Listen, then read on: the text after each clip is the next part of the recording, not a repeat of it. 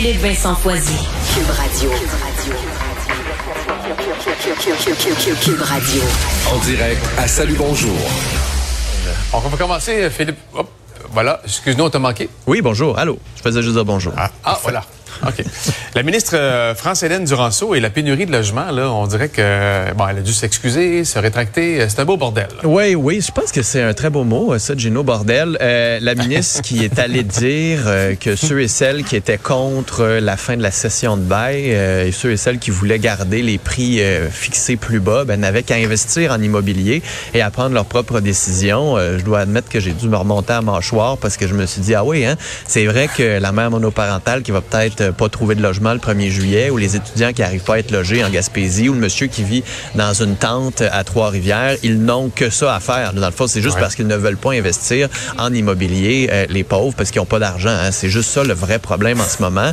C'est ça, s'ajoute aux commentaires de Bernard Drinville sur les professeurs. Ça s'ajoute aux commentaires d'Éric Kerr sur la SAQ. Il fallait y envoyer des éloges. Puis c'était les gens, dans le fond, qui étaient trop euh, tweet pour pas comprendre comment sa clique fonctionnait. C'est un problème en ce moment avec ce gouvernement-là qui, de plus en plus, semble manquer de sensibilité, alors que la crise, elle est grande, elle est grave, la crise du logement. Elle frappe partout, pas juste à Montréal, dans les régions, dans les régions éloignées, dans les banlieues. Et on sent que le gouvernement ne s'y attaque pas comme il faut. De loi, c'est vraiment des technicalités qui font craindre le pire pour certains locataires. On s'en parlait en début de semaine, mais vraiment, il va falloir que cet été, là, il y ait une prise de conscience importante au gouvernement là-dessus.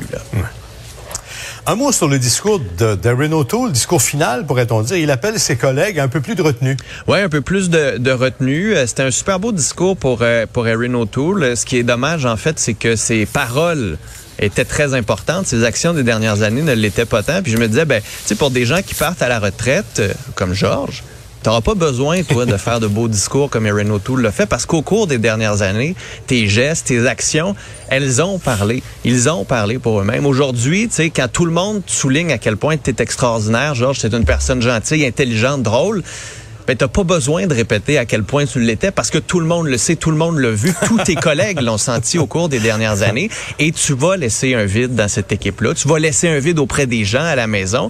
Et aujourd'hui, les gens vont t'envoyer des fleurs. Ces fleurs-là, qu'elles soient des commentaires positifs, des vraies fleurs, des sourires, des points dans les airs, prends-les, tu les mérites tous et toutes ces bons compliments-là profite, savoure tes dernières heures avec l'équipe extraordinaire de Salut Bonjour, mais surtout savoure les prochaines années avec ta famille, pas de réveil avec tes petits-enfants. Profite-en, c'est grandement mérité. Tu vas beaucoup, beaucoup, beaucoup nous manquer, Georges.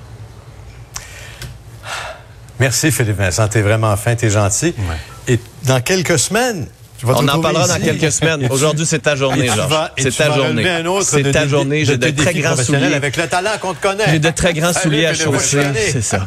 Georges, profite-en. Euh, merci. Salut. Merci, t'es vraiment gentil.